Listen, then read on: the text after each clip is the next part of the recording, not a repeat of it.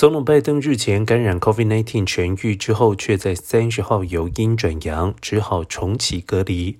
白宫医师欧康纳三十一号表示，拜登筛检结果仍然是阳性，但是他状况良好，会持续居家隔离办公。而医疗团队研判，他感染的极可能是 BA.5 变异株。